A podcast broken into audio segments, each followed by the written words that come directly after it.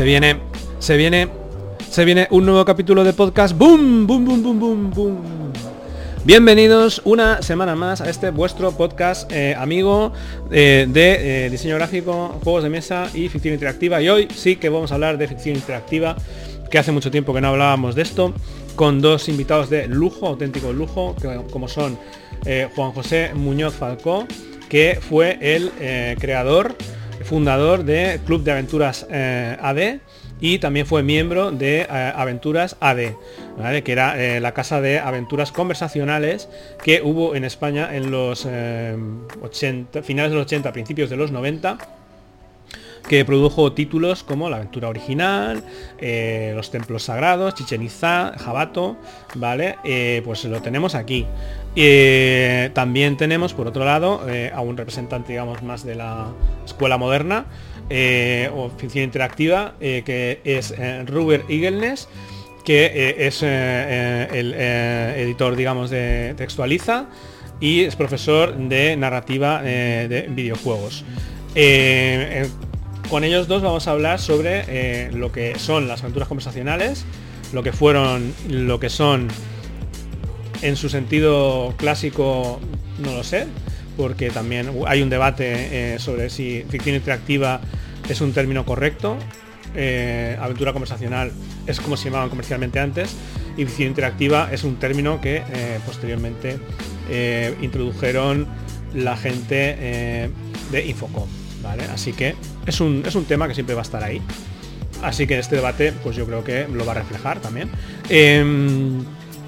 Em, cada, cada, cierto tiempo vamos a ir hablando, en principio hemos quedado así, cada vez que salga un nuevo número de la revista del CAT Em, porque eh, eh, actualmente Juanjo ha retomado la edición de esta revista y eh, da buena cuenta de un poco del resurgimiento de esta afición en gran medida vinculado este, este auge a la retroinformática. Bueno, de todo esto vamos a hablar con ellos.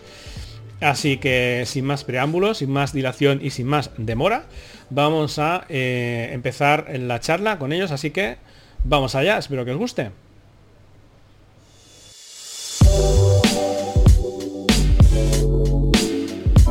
Sí, sí, eso tiene que hacerlo.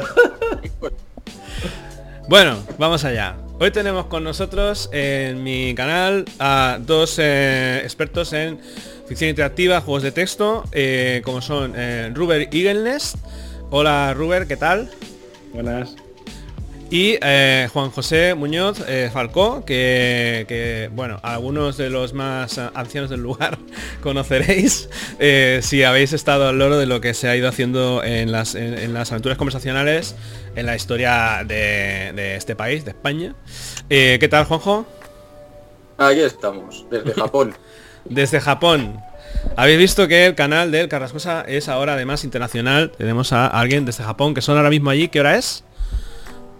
Las 7 y 10. Las 7 y 10 de la tarde. Es decir que esto lo estoy grabando a las 12 de la mañana eh, del sábado. Hace un calor terrorífico. Perdona perdona que te corte, pero es que hay pruebas de ello. Ahí puedes ver la imagen de Ruber, que le está pegando todo a la luminaria solar, y ahí veis mi ventana totalmente oscura, o sea que aquí no hay trampa. ¿eh? y yo aquí lo tengo tapado con, eh, esto, ¿eh? riguroso directo, riguroso. Sí, internacional, porque yo además yo estoy en la Jaén profunda, o sea, aquí hace un calor que me ver, ¿eh? Intercontinental. sí. una conexión interesante, ¿eh? Jaén Barcelona, Japón. Como los autobuses. sí. El alza no sé si llega hasta Japón. A Jaén creo supongo que sí. Pero. bueno, eh, podríamos hablar también de Japón porque es un tema que a mí me gustaría mucho, pero vamos a hablar de lo que toca. Y así eso luego, si da tiempo, hablamos de cómo es un español viendo en Japón, porque llevas un montón de tiempo ahí en Japón, ¿verdad? Sí, unos 12 años. 12 años. Muy bien, muy bien. Muy bien, pues muy bien, no salgas de ahí, que España está fatal, hijo mío. O sea, quédate ahí agarrado ahí. que como te das que buscar aquí. en fin, bueno, vamos a seguir con el tema principal, que es hablar de ficción interactiva, porque es un tema que a mí siempre me ha interesado. Yo fui muy prolífico en su momento. Prolífico no quiere decir exitoso, sino que yo programaba y programaba mal y sigo programando mal porque yo soy diseñador gráfico pero siempre me ha contado, siempre me ha gustado contar historias, que es lo que eh, en definitiva eh, me gusta hacer, ya sea escribiendo, eh, dibujando y también el diseño gráfico es una forma de comunicación, comunicación gráfica, pero incluso haciendo el podcast, que es, me gusta hablar, contar historias y en su momento las aventuras conversacionales, cuando yo era más, más pequeño, cuando tenía mi Spectrum, pues me abrieron un mundo de, de posibilidades y tal, de decir, oh, estoy hablando con el ordenador. Mentira, no hablabas con el ordenador, era una, una farsa. en las aventuras conversacionales no conversabas con el ordenador. Pero bueno, eh, la cosa es que eh, después empecé a programar y conocí a mucha gente buena en el Club de Aventuras AD. Y el Club de Aventuras AD era un club de aventuras que eh, sacaba un fanzine, como este que tengo aquí. y cuyo fundador lo tenemos aquí presente, que es Juan José Muñoz Alco. Eh, empezamos por ahí, si queréis, para hablar de un poco eh, los inicios y después pasamos a la actualidad, ¿vale? Vale. Pues eh, cuéntanos, Juanjo, cómo surgió la idea y, cómo fue desarrollándose hasta su final y conversión a foro y todo eso. Bueno, pues retrotrayéndonos a los tiempos primigenios del 80 y pico, pues yo tuve varios ordenadores, por suerte o por desgracia, al final acabé con un Spectrum porque era básicamente en el cual podías jugar más. Entonces me gustaban a mí los juegos más bien de pensar, me gustaban los de estrategia. Eh, y un día, en un pack de juegos, encontré uno, el final, el último, era una aventura conversacional, una aventura de texto. Y dije, hombre, pues mira, desde este día me gustan este tipo de juegos. Intenté empezar a encontrar todos los que pude, comprarlos, cambiarlos, lo que fuera. Y dije, pues aquí yo necesito más, quiero contactar con más gente, saber más cosas y pensé en hacer un club. Un club era no un club como fue el CAD finalmente, sino una cosa un poco más epistolar para estar en contacto, varios aficionados que nos gustara lo mismo, e intercambiarnos por soluciones o dudas, pero era un germen, digamos, era la idea básica de lo que finalmente sería el CAD. Eh, puse un anuncio en la revista de Spectrum más famosa de aquel entonces y de más difusión, que era Y mira por dónde, que lo acabó viendo. Siempre digo Samudio, pero en realidad no fue Samudio. Fue Carlos, Carlos Marqués, el grafista. Él vio que había un tío interesado en hacer un club de aventuras. Él sabía que Andrés Samudio quería hacer lo mismo en, mm. en, consonancia con la creación de Aventuras de que se estaba gestando entonces. Y le dijo, mira, que aquí hay uno que quiere hacer un, un club como lo que tú quieres hacer. Pues mira, entonces sí que me llamó Andrés y que vamos a montar una compañía y también queremos hacer un club. Y a mí, bueno, eso fue como Moisés haciendo así, que tenía barba y todo, ¿sabes? O sea, Moisés. Y, toda su casa y todo. bueno, dije, bueno, esto, esto es el Santa Santorum de la aventura.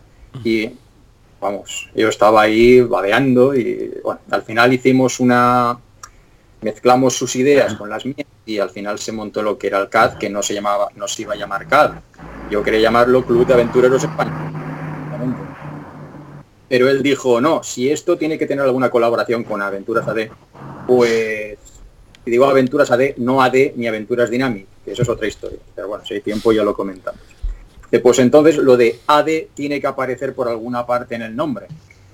Y digo, hombre, es que si ponemos Club de Aventureros Españoles AD, pues entonces las siglas son CAEAD. Y, y no suena muy bien. CAEAD, estaría guapísimo. Era, premonitorio. Premonitorio también. ni a él ni a mí nos convenció y dije, y como Andrés es tan sincrético y tan... Y pues mira, si es un club, es de aventuras y tiene que aparecer AD, pues lo llamamos Club de Aventuras AD. Y dije, pues mira, pues sí, hmm. ya está. Y así se quedó, Club de Aventuras AD. Eh, había gente que le contactaba en la sección de micro hobby, eh, algunos que me habían contactado directamente por el anuncio que yo había puesto.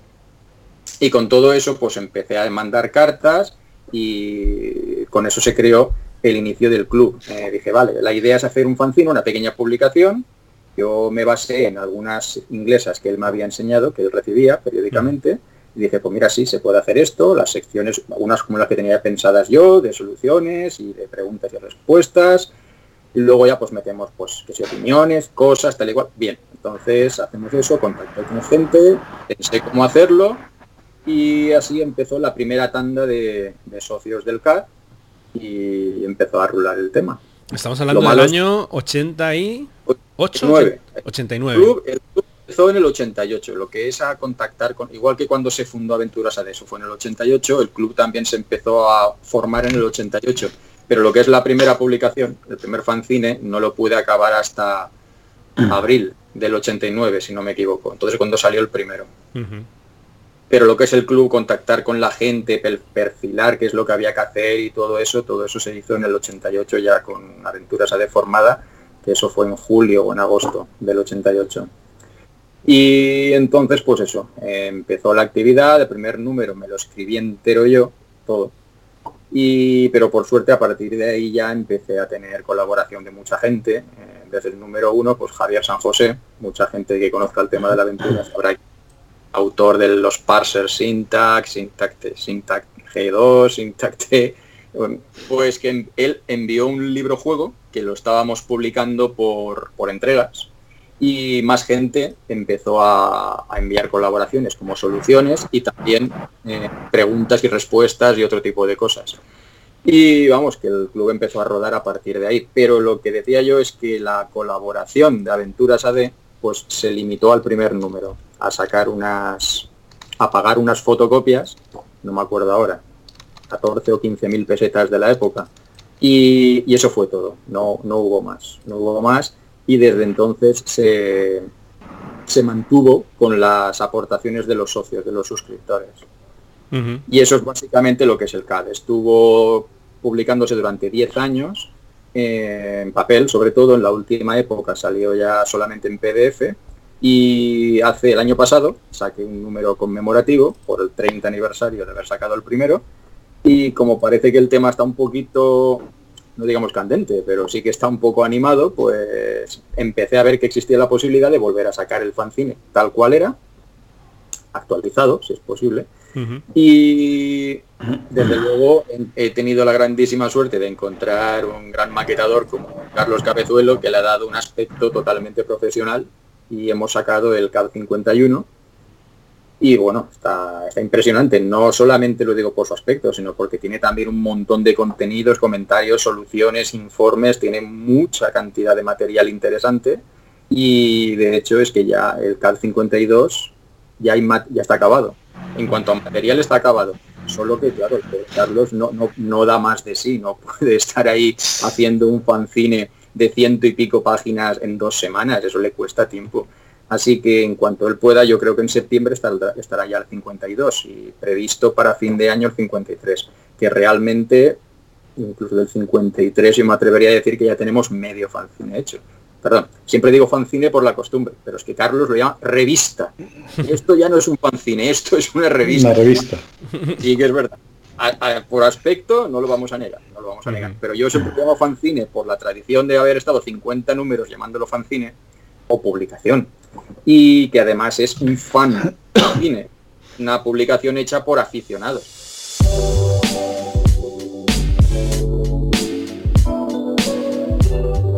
Todo esto, eh, que ahora nos puede parecer como así, se hizo una revista, la gente colaboraba y ahora vuelve a hacer la revista la gente colabora. Ahora hay internet. O sea, estamos hablando de que en el 88 Juanjo eh, todo esto lo hizo a través de correo postal tradicional y a través de la revista Microhobby buscando gente y tal. O sea, esto tiene, tiene un mérito porque antes las cosas no eran como ahora, que es inmediato, ¿no? Ah, es decir, que empiezas un proyecto y tarda, ¿no? En los 80 y todo eso de, a fructificar. Y ahora es todo más, más fácil. Bueno, no sé, sí más fácil, pero inmediato sí, las herramientas están ahí. No, sí, sí, está claro. Lo que no puedes hacer en aquella época que, bueno, cuando empezamos en los 90, lo máximo que había entonces era conectarte mediante BBS. Eh, eso mucha gente le va a sonar a chino, pero que conectarte a través del ordenador con otro ordenador, decías, hombre, mira, como en juegos de guerra, ¿no?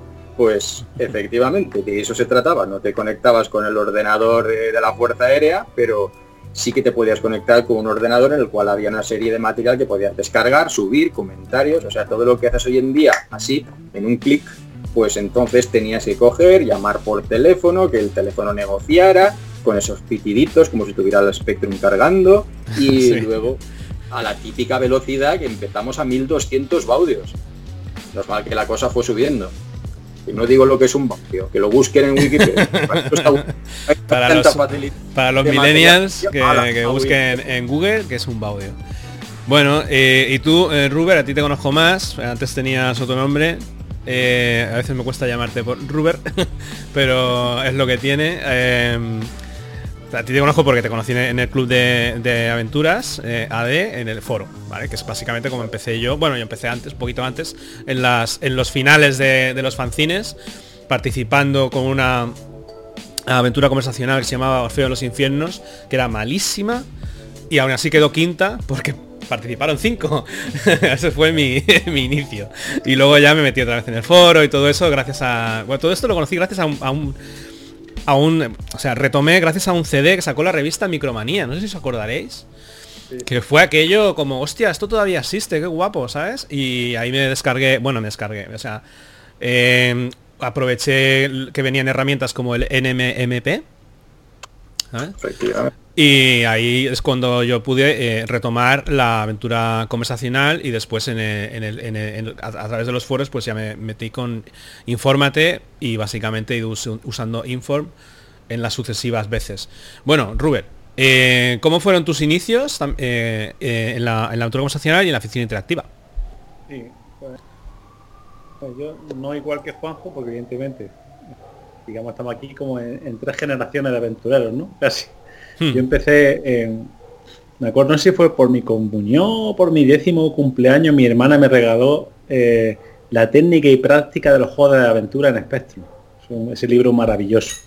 Entonces, con ese libro ya me enamoré del formato de la aventura de texto y ya lo típico, ¿no? Luego con el Spectrum, con la piratería, pues que si recibía el Hobbit, que si recibía el Drácula, te ponía a jugar ahí en inglés, no tenía ni idea de lo que estaba haciendo, pero era un poco fascinante, ¿no? O la aventura también me acuerdo de la de Alicia en el País de la Maravilla de Micro Hobby.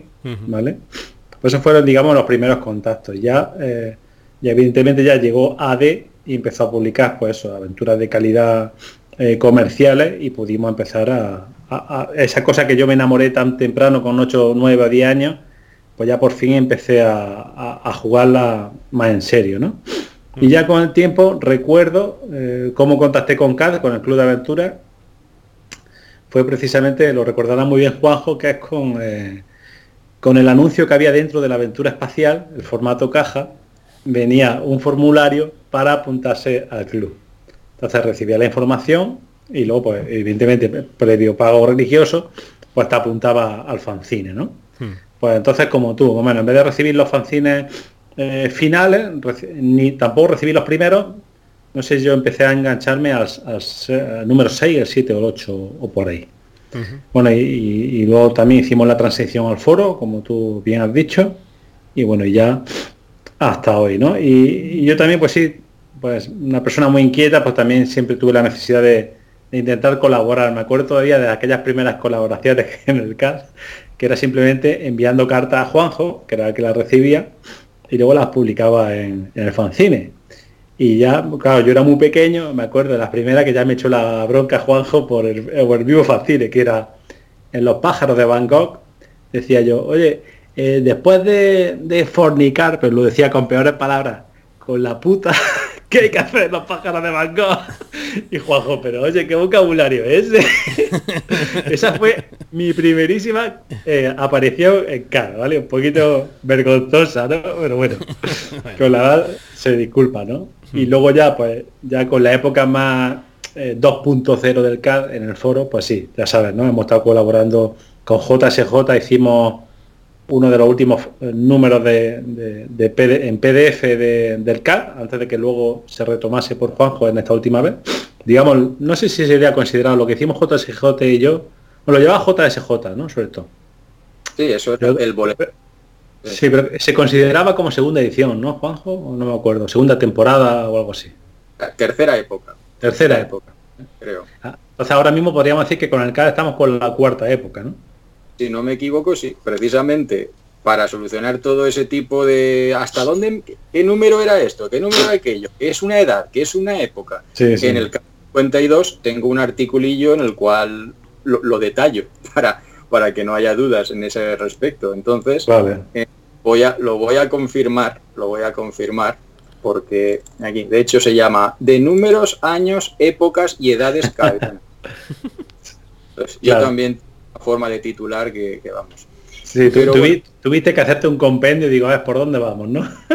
sí, sí, sí, efectivamente. Y a ver, la segunda edad se inicia con unos números del CAT denominados boletines de aparición mensual publicados Eso es la segunda edad, la segunda edad. Estamos en la tercera edad ahora. El CAD 51 es el primero de la tercera edad. Cambiar edad es cuando cambia el formato, básicamente. Una época es cuando cambia algo, pero no tan brusco. Pero cuando cambias, por ejemplo, el formato o, demasiado radical respecto a lo anterior, entonces ya cambiamos a edad. Ya lo ves. en la segunda época esta que editó JSJ eh, lo hizo con vista a que fuese, a que siguiese siendo PDF, pero con la posibilidad de ebook eh, digital, ¿no? Porque acuérdate eran PDF en formato panorámico y con enlace, con hiperenlace y tal. Lo recuerdo con mucho cariño porque JSJ y yo nos curramos los dos últimos números, hicimos un especial level 9 mm, chulísimo, donde repasábamos toda la aventura. Tengo muy gratos recuerdos de aquello. Y luego a partir de ahí, ya colaborando en el foro, lo que te he dicho, pues, pues como hemos sido todos, ¿no? Muy inquietos, intentando dinamizar la comunidad, pues también eh, tomé el relevo de SPAC, que fue el otro fanzine que se hizo, ¿vale? ahí estuve yo en la competencia, como siempre. Yo estaba maquetando el SPAC en sus últimos. Claro, también, también, también. Efectivamente, el SPAC también tuvo su época, su edad y tal, ¿no? Y fue, pues fue una época muy chula. Y, coincide también con Xavi en eso, que hacia el 2008 ya se notaba el declive. Y yo también, yo creo que sobre el 2008-2009 fue cuando yo me fui también. ¿De acuerdo? Viendo por eso que ya. Porque al fin y al cabo, aunque por mucha iniciativa que tenga y tal, y haya fanzines y tal, al final lo que importa es la masa crítica de jugadores jugando. Si tú haces una aventura y no hay nadie para jugarla, pues finalmente los autores se decepcionan y dejan de producir. Sin producción pues no hay no hay comunidad ni hay fanzine. ¿no? Entonces hemos tenido ahí unos pocos años oscuros, desde 2009 al 2012. Y luego al 2012 pues ya ha empezado a haber otras comunidades, explotó el Twine, eh, el hipertexto, ha tenido mucha popularidad, los libros juegos digitales la ficción interactiva comercial que iba a pensar que íbamos a volver a vender juegos comerciales de texto, ¿no? Es impresionante. De eso me interesa porque yo no, yo no estoy tan mm. al loro. O sea, ¿qué consideramos ficción interactiva? Llámame purista, pero... o sea, yo voy a hablar de mi experiencia personal. Sí. O sea, yo acabo de hacer un juego de ficción interactiva eh, de texto eh, donde tienes que escribir como mandan los cánones y la gente no lo juega, o sea, no lo juega, lo juegan los cuatro que, es, que siempre lo van a jugar. Hmm. Pero para mí hacer clic a un botón no es bien bien eh, lo que debería ser. Que quizás es, eh, o hmm. sea, es, es un, es un, es un eh, sistema de juego, el de introducir texto, que la gente dice, es que eso es muy viejo. Y sin embargo, Mm, todo el día la gente se comunica mediante texto, mediante WhatsApp, Twitter, etcétera. Y eso se considera una cosa súper novedosa. ¿sabes? Pero, pero no así en los juegos, donde tiene que ser algo eh, súper liviano, que tenga que pensar lo mínimo para, poder avanzar y, pasar el rato. Entonces, vamos a delimitar bien qué es lo que la ficción interactiva. yo también quiero aprender. O sea, porque para mí, eh, ficción interactiva es los modernos juegos de aventuras conversacionales. ¿eh? Es que, bueno, yo voy a empezar diciendo mi opinión. Es que yo, para empezar, pienso que el término ficción interactiva es incorrecto. Bueno, incorrecto no. No incorrecto. es un término demasiado genérico. Porque una ficción interactiva es cualquier videojuego. ¿Por qué? Porque cualquier videojuego es una ficción, porque no es real, y es interactiva porque hace algo si nosotros hacemos algo y entonces él hace algo. Interactiva. Así que cualquier cosa con la que tengas alguna interacción y te cuente algo o puedas hacer algo es una ficción interactiva. Entonces el Super Mario Bros. es una ficción interactiva. Eso sí llevamos el significado de las palabras al extremo. En cambio, una aventura de texto. Una aventura de texto es una cosa. Es un juego en el cual hay un texto cual te da la explicación de lo que estás haciendo y en el cual tienes que entrar tus comandos mediante texto. No hay otra, otra vuelta de hoja. Luego puedes decir aventura de texto por opciones, que sería una forma de decir, uy, una visual novel, una novela visual. Vale, bien, pero ya es sencillamente añadir aventura de texto con algo, con gráficos, con opciones, con esto, con aquello, con ambientación de esto, sin final, de mundo cerrado, de mundo abierto, de lo que tú quieras, pero serán aventuras de texto. En cambio, llamarlo ficción interactiva es como decir videojuego. Es una palabra tan genérica y luego vamos al origen. ¿Quién dijo ficción interactiva por primera vez? Infocom para promocionar sus juegos. Claro. En el sentido de que igual que ciencia ficción, porque en inglés el término es al revés, es eh, en italiano creo que lo tradujeron como fantaciencia o algo así, que es más parecido a la traducción literal, pero en español le dieron eh, la vuelta a los términos y no, no acabo de, cuajar. Pero bueno, que ficción interactiva a mí no me parece muy bien. Si luego quieres contarnos un experimento que lo juegas al revés. Tú empiezas la aventura y juegas por el final y tienes que ir al principio. Vale, pues una aventura de texto, ¿cómo, cómo lo llaman? Experimental. ya está ya está, llámalo así, pero es que no, no intentes inventarte nombres a rueda, no, vas a llamar figura ovoide totalmente regular. Pero no ves incongruencia en llamar aventura también, o sea, porque no tiene, no tiene por qué ser aventura. Efectivamente. es que tengo otro artículo preparado para el caso. Ah, vale, vale.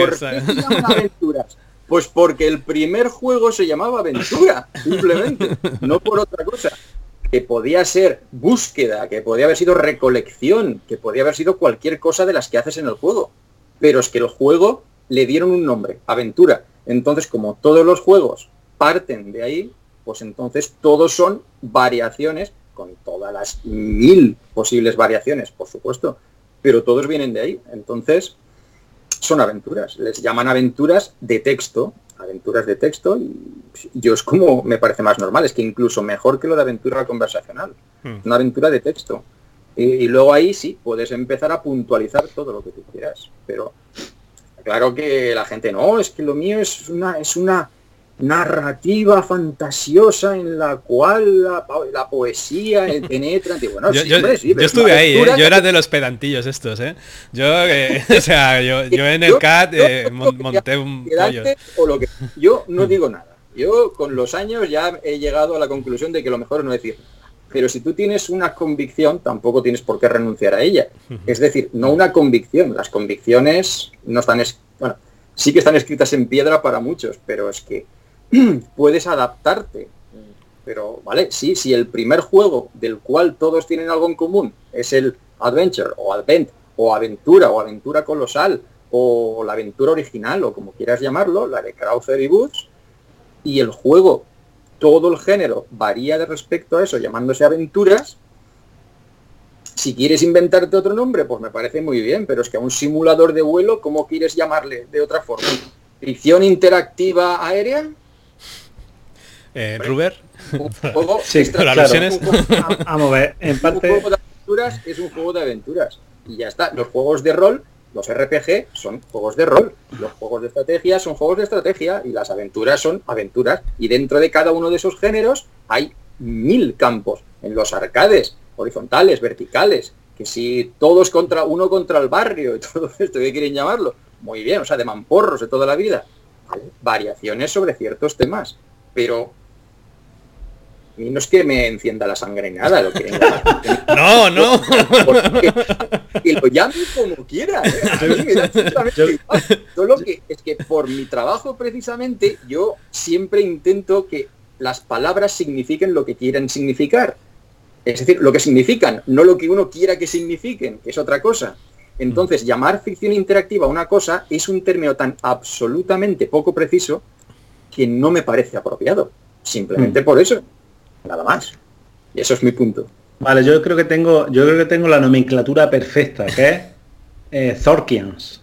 O sea, eh, clones de Zork. Nada, es broma, es una broma. Que eso funciona, en, funciona en inglés, en español no funciona. en español no, pero yo lo he entendido. para los que, no sepan, hay una batalla aquí entre dos mundos que... Además, merece la pena, ¿eh? merece la pena que tú cojas, si tú publicas tu juego en internet, tu aventura de texto, oficio interactivo o lo que sea, tu, aparato. Cosa. si, tú lo publicas lo publicas como eh, eh, Zork Like, Zork, y metes la etiqueta Zork, mira, yo de mi, las aventuras que tengo en Itch.io, las mayores referencias de búsqueda dentro de la plataforma son gracias a Zork. O sea, os recomiendo los cuatro gatos que hagáis aventuras y me estéis escuchando, ponerle Zork a vuestra aventura, ¿vale? Bueno, ahora, prueba aparte. Que sí, que, eh, Juanjo tiene en parte razón, pero claro, hay que tener en cuenta que el término ficción interactiva parte de una comunidad y evidentemente es la comunidad que va empujando el tren hacia adelante, que es la comunidad en inglés, ¿no? La comunidad internacional. Y efectivamente, ficción interactiva proviene, era la marca comercial de Infocom, de la misma manera que luego Aventuras Conversacionales era una marca comercial que inventó, se inventó en Gent, ¿no? Eh, no sé si la inventó para Dynamic, pero bueno, eh, es una marca comercial. Dime. Tengo un artículo sobre el origen del término conversacional. Que ya os digo que hay un montón de material para el Y lo, he trazado hacia atrás hasta encontrar el primer momento en el cual se menciona el término conversacional. ¿Y, no es Gent? En Gent, sí. Pero yo creo que también estaba en el ambiente, porque Gent, eh, aventura conversacional, eso ya se manejaba en el circuito, la gente lo se manejaba por culpa de Elisa, ¿vale? Por ese tipo de programa que, en que tú hablabas con la computadora. Está muy interesante el tema de la arqueología. Gent, para que no lo sepa, eh, es eh, la primera aventura conversacional en España. Comercial. Comercial. Comer la fuente de la eterna juventud, que era una aventura que, bueno, se considera aventura conversacional porque lo es, pero no, me corregiréis, pero no está a la altura, digamos, del Hobbit que salió creo que un año antes, ¿no? No, te corrijo que me corrígeme. ellos aventura gráfico conversacional. Conversacional, sí. Gráfico conversacional. Claro, porque tenía gráfico y ya está. claro. Claro que sí. Dynamic siempre han tenido una gran capacidad para inventarse términos no, Dynamic, el marketing y todo el todo el paquete que te hacían era espectacular. O sea, tú esperabas un, juego dinámico y ya que cuando estaba cargándose el juego, te leías el, los textos, ¿no? Eh, lo que te venía en el cassette y tenías unas ganas de jugar ese juego. O sea, lo hacían muy bien. O sea, tanto, tanto Dynamic como Aventuras AD, que son distintas, pero que una parte, bueno, esto ya me corregirás también, pero que Aventuras AD eh, oh. surge, de, surge de, Dynamic y le hacían el mismo empaque, ¿sabes? Era muy bien hecho, muy bien presentado. Eh, cosa que otras otras compañías, por ejemplo con Toposoft, que estaban ahí, no hacían aventuras conversacionales, pero sí que estaban en, esa lead de a ver cuál de los dos era mejor, ¿no? Y con Toposoft, pues tú leías los textos, o no sé cómo lo hacían, pero no era la misma ilusión con la que tú jugabas a un juego Dynamic, ¿no? A mí me pasaba. Hombre, eh, es que en cuanto a Dynamic te contaban también una película, incluso hmm. en los juegos que no eran aventuras, te ponían como un argumento o algo, hmm. ¿vale? Pero es que luego lo que son los textos que aparecían en los manuales de aventuras AD, pues eso se hacían hmm. made in Samudio, o sea que y salían como salían. Pero luego miras una carátula del Jabato y miras la carátula de, yo qué sé, el Capitán Trueno, que es más o menos es exactamente del mismo momento. Y dices, bueno, es que el diseño es igual. Claro, es que el diseño... Dynamic era un poquito emporio y tenían un, un departamento que se llamaba 29.1 que se dedicaban a hacer diseño. Ellos diseñaban todas esas cosas de las etiquetas, con el logo de Dynamic así cruzado o con ADECO. Todo eso eran diseños suyos. También todos los códigos de color y esos entramados tan bonitos que había para diferenciarlos por sistemas, todo eso lo hacían en, ese, en esa compañía subsidiaria suya. Mm. y claro, por eso tenían todos los juegos una especie de aire de familia, porque realmente todos se diseñaban en el mismo sitio. Por supuesto cambiaban los textos y las instrucciones y todo, pero es que el aspecto era el mismo para todos. Y eso sí, le da un aire de uniformidad que a mí me parecía que estaba muy muy logrado. Y sí, sí, desde luego la presentación de los juegos de Dynamic, de Dynamic estaba muy muy lograda. A mí me gustaba. Sí. Eh, se había cortado, creo que Rubén estabas contando. Eh, sí, lo de estamos el término ficción interactiva. Bueno, yo mm, también digamos, eh, no sé, ha dicho Juan que por su profesión, bueno, no sé si a lo mejor coincidimos, yo también soy profesor de producción de videojuegos, ¿no? Entonces, y también, bueno, he hecho también talleres y presentaciones sobre, sobre mi especialidad, ¿no? Que es la ficción interactiva o la narrativa interactiva. Hmm. Pues sí, efectivamente, porque eh, a mí me gusta extrapolarla mucho. De hecho, bromeo hago una broma también que digo es eh, Walking Dead de Tale, ¿vale? O sea, esta aventura gráfica moderna. Son ficción interactiva gráfica. Pero bueno, broma aparte, eh, a mí me gusta definirlo, me gusta eh, pues dar una definición que tenga varios puntos de vista, ¿no? Entonces digo, eh, definición de ficción interactiva como marca comercial, y le explico la historia. Una definición académica, o sea, por ejemplo, claro, que Juanjo habla de dónde vienen las aventuras, pero claro, luego, por ejemplo, gente como Nick Monfort han estudiado el medio como un como una cosa, sí, como un artefacto eh, académico a estudiar, ¿no? Es lo típico. Es un software de computador que acepta texto como entrada y puede aceptar texto como salida, la tiene narrativa potencial, etcétera, etcétera. ¿no? Entonces, lo que hemos hablado, lo que tú has dicho, eh, Xavi, mm. que claro, con toda la trayectoria que tenemos del medio, no todo significa eh, arrastrarse por cuevas eh, o matar trolls o comer tortillas o, buscar tesoros, ¿no? Mm. Y eso también hoy en día es más, cierto que nunca, sobre todo porque de alguna manera se ha fusionado todo, ¿no? Eh, por ejemplo, la comunidad de los libros juegos, ¿vale?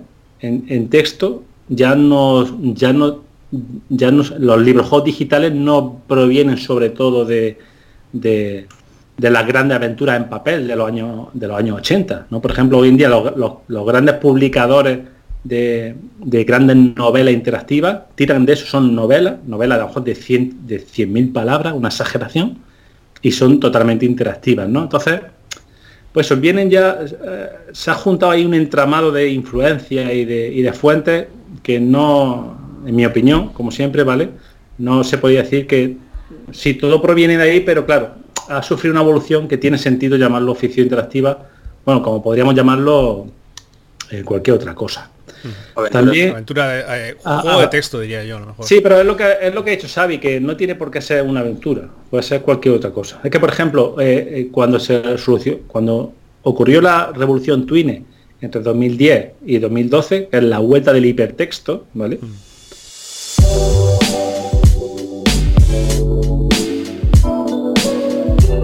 Pues luego, hacia el 2012, ocurrió la revolución Twine, ¿no? que digamos, en cierta manera, la vuelta del hipertexto. Entonces ya teníamos a gente, eh, gente usando esa herramienta Twine y el hipertexto para expresarse artísticamente y no tenía absolutamente nada que ver con el origen de, la aventura o la búsqueda de tesoros y tal. Entonces, en ese sentido, eh, me gusta decir que es una definición comunitaria porque la comunidad, en cierta manera, aceptó la integración de Twine dentro de la comunidad. Entonces, efectivamente, eficiencia activa es demasiado global, pero es que es un paraguas que va englobando a las cosas que va haciendo la comunidad. Entonces, empezado por la aventura de texto, luego aventuras sin puzzles, como Fotopía, ¿vale? Los puzzles adventures, ¿vale? 2012 llegó el hipertexto y también en 2012 hacia 2015 de alguna manera se integró eh, los libros juegos digitales, ¿no? Como hemos visto aquí en España, que hemos estado codeándonos, o sea, son grupos que están un poco aparte, pero también están un poco integrados dentro de la comunidad, ¿no? Entonces, por eso, ficción interactiva eh, se podría decir que es todo lo que haga esa comunidad. según vaya cambiando esa comunidad, que evidentemente ha ido cambiando a lo largo de estas décadas, porque tenemos casi 20 o 30 años de experiencia ya, pues esa definición ha ido cambiando. Pero sí, es muy muy genérica y no sirve no sirve para definir un artefacto académico o no sirve para definir un juego concreto. Entonces qué se hace pues como ha dicho Juan Juan antes efectivamente se suele decir en inglés sobre todo vale esto no tiene por qué aplicarse en español. Se suele decir ficción interactiva basada en parse. Ficción interactiva basada en elecciones que, son los CIOA los Choose Your Own Adventure los libros juegos pero ¿por qué no se, por qué se usa este, este artefacto lingüístico? Ficción interactiva basada en elecciones. Porque CIOA es una marca comercial y si tú usas en tu juego CIOA, los de los de Elige tu propia te crujen con su abogado. Entonces se está intentando que se use eso, basada en elecciones, ¿no? En cierta manera. y, ya está. Eso también, otra, otro, otra razón para que eh, tener ese paraguas enorme que es ficción interactiva es porque las herramientas y las estructuras narrativas y las técnicas que se usan son similares. Por ejemplo, tú, eh, hemos visto la popularidad de Bandersnatch, ¿vale? La serie interactiva de Netflix, ¿vale? el capítulo interactivo de Black Mirror de Netflix. Pues ese capítulo interactivo internamente es similar, incluso más simple que cualquier libro juego de papel. Pero la estructura es la misma. Entonces por eso tiene sentido decir ficción interactiva, porque tú tienes, eh, tú puedes estudiar esas técnicas y aplicarlas, pues como ha dicho Juanjo, lo puedes aplicar a cualquier cosa. Lo puedes aplicar a una aventura de texto o lo puedes aplicar a, a un Mario Bros, porque tú puedes coger las técnicas de ramificación y decir que Mario cuando llega a cierto nivel ramifica y por arriba es más difícil y hay muchos tesoros, por abajo hay pinchos, ¿sabes? Tú puedes ramificar. Eh, las estructuras que estudiamos en ficción interactiva las puedes usar para muchísimas cosas. O por ejemplo para dependencias de puzzle, en aventura gráfica, hmm. etcétera. Entonces por eso yo personalmente sí defiendo eh, eso, el término ficción interactiva, pero claro, luego hay que matizar, evidentemente. Pero bueno, tampoco creo que debamos lo que ha dicho no, ¿no? O sea, no, no, tenemos que cerrarnos en nuestros muros. Decir, además, esto es un debate. Aquí. Esto es un debate muy sobre viejo, todo porque, ¿eh? o sea, sobre todo porque si no podemos echar todo el programa hablando de esto. yo me acuerdo, o sea, ya para, para, para cerrar eh, este, este bloque, luego hablaremos de novedades y todo eso. Me acuerdo que yo en el colmo de mi pedantería, ya en el 2008, cuando hacía literativa, eh, tú también te acordarás, lo llamábamos, o yo lo llamaba literatura no, no secuencial. Y me parecía a mí eso maravilloso. No, pero a mí me parece bien, a mí me parece bien que lo use porque, por ejemplo, es que otro, otra rama de la ficción interactiva que es completamente académica y se ha, y se ha criado sola y, salvaje en las universidades es la, la, literatura digital, ¿vale? Y entonces, ¿nuestras aventuras son literatura digital? No, literatura electrónica, perdón. Pero luego, por ejemplo, nosotros que la ficción interactiva tenemos los libros juegos de papel, un libro juego de papel no es literatura electrónica, porque el, requisito para tener literatura electrónica es que sea digital. Hmm. O sea que todo esto es un conglomerado. y nuestra intención, seguramente en aquel momento, nuestra intención era prestigiar porque se, hmm. consideraba una cosa hecha, eh, una cosa anticuada, ya, ya en el 2008 empezaba a verse anticuado, eh, y entonces era cómo podemos prestigiar las aventuras conversacionales, porque entonces todo el mundo lo llamaba aventuras conversacionales y se empezó a llamar interactiva y tal, buscando otros términos para hacerlo más comercial, para, para no perder el tren, mm. digamos, de pues de estar ahí, ¿no? De, poder optar a salir en una revista especializada, a lo mejor y tal. Porque las aventuras conversacionales, y ahora ya si queréis entramos en la actualidad, ahora mismo, a día de hoy, eh, si tienen alguna salida, en su concepción clásica de introducir texto, ¿vale? Eh, si tienen alguna salida comercial o digamos, tienen una salida eh, que ha, trascendido un poco a lo que son los aficionados más acérrimos al género, es mediante la, bueno, el auge de la retroinformática. Yo siempre he sido muy cauto con la retroinformática en plan, no, esto, chicos, no no, no, no va a hacer que el género avance, Esto va a hacer que el género se estanque. Yo siempre he sido crítico, pero alabo que se hagan cosas. Incluso Frankenstein como llevar Inform a, su mínima expresión para que quepa en, una, en, un, en un Spectrum Next. No sé qué opináis de todo esto. Juan José. Hombre, pues yo mira, a mí me gusta el género. Que se hagan ahora juegos igual que hace 30 años o mejor, porque ahora la gente tiene mejores herramientas de desarrollo, el ordenador de destino sea el mismo, y además tiene más experiencia y tiene sobre todo esta inmediatez de poder contactar con mucha gente que sabe lo mismo o más que tú para que te solucionen dudas, pues el producto final, sobre todo si al final tiene un buen proceso de prueba y error y corrección, pues se pueden hacer productos iguales o mejores que los de la época. Sí, no, estoy seguro de que se hacen mejores.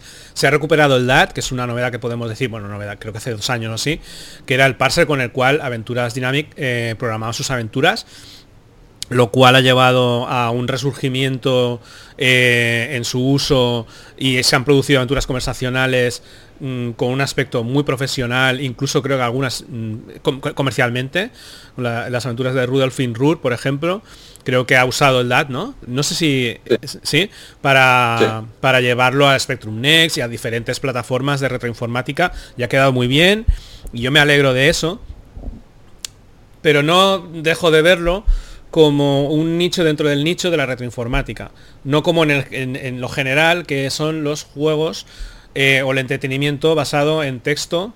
eh, que sin embargo, por ejemplo, yo, lo- yo veo más, eh, más avance en Japón con las, con las con los juegos estos de texto por opciones, que son súper famosos allí, corrígeme si me equivoco.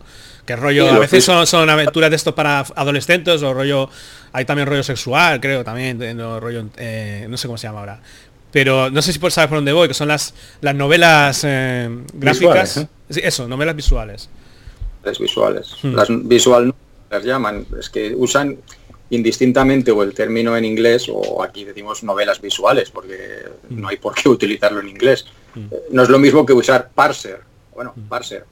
En español, ¿con qué diríamos? Herramienta de desarrollo de aventuras o de programación de aventuras o analizador sintáctico. Pues dices parser y acabas antes. Sí. Pero es que decir visual novel o novela visual, es que tardas lo mismo. Pues si tardas lo mismo, usa el término en tu idioma, pienso yo. Pero, vamos, mm, yo sí, pienso que es un nicho dentro de un nicho dentro de un nicho, pero es que toda la ficción interactiva en general es un nicho. Le gusta, a sí, poca, sí. le gusta a poca gente. ¿Por qué? Porque básicamente tienes que leer y pensar, y eso le gusta a poca gente.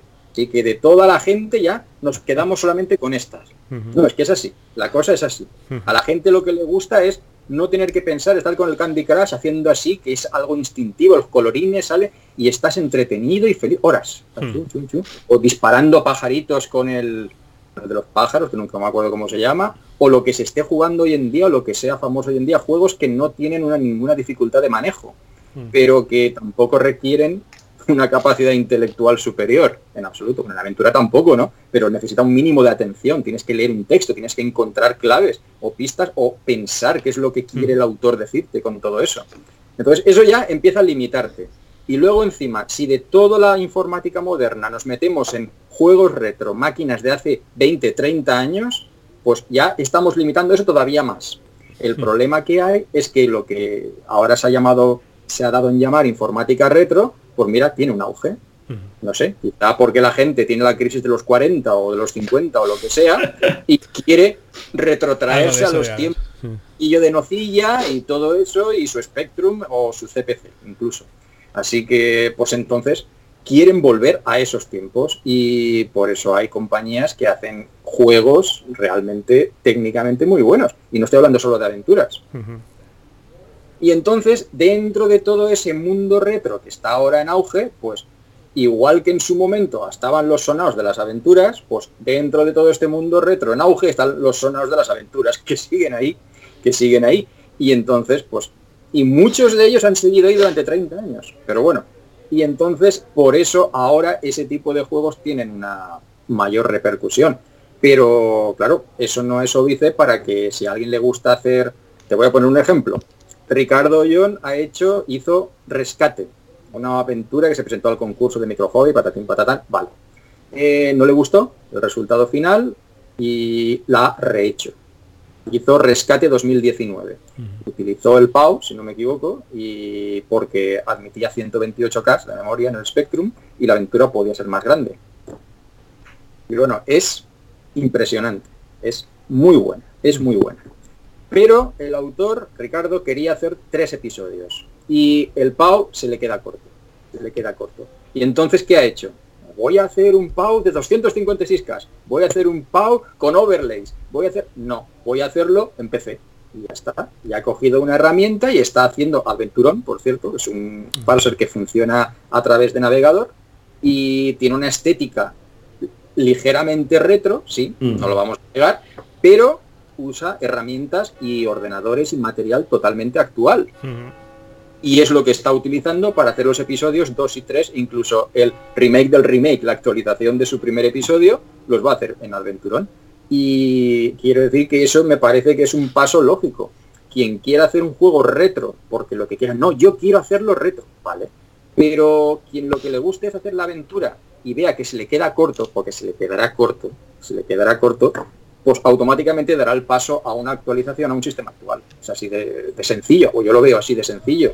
Quien quiera limitarse a eso, o quien quiera limitarse a hacer el juego para todas las plataformas retro de aquella época, con el por ejemplo, mira, maravilloso. Pero si alguien quiere hacer la aventura mayor, con más texto, con mejores gráficos, con usa un sistema más actual, más potente, 30 años posterior a eso.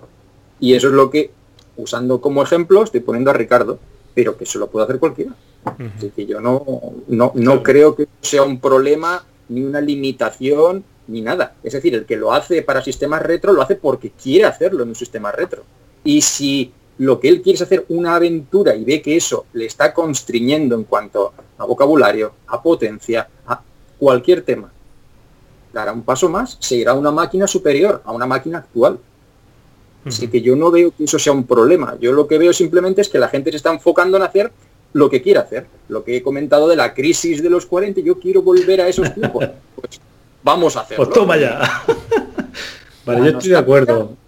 Siempre que no te absorba, siempre que no te absorba, la nostalgia es muy buena. Porque uno siempre recuerda lo bueno y magnifica lo bueno. Entonces, en ese aspecto es bueno. Pero tampoco tiene que ser, no, ya no hacen juegos como los de 30 años. Bueno, tampoco nos pasemos, ¿eh? y tampoco es eso.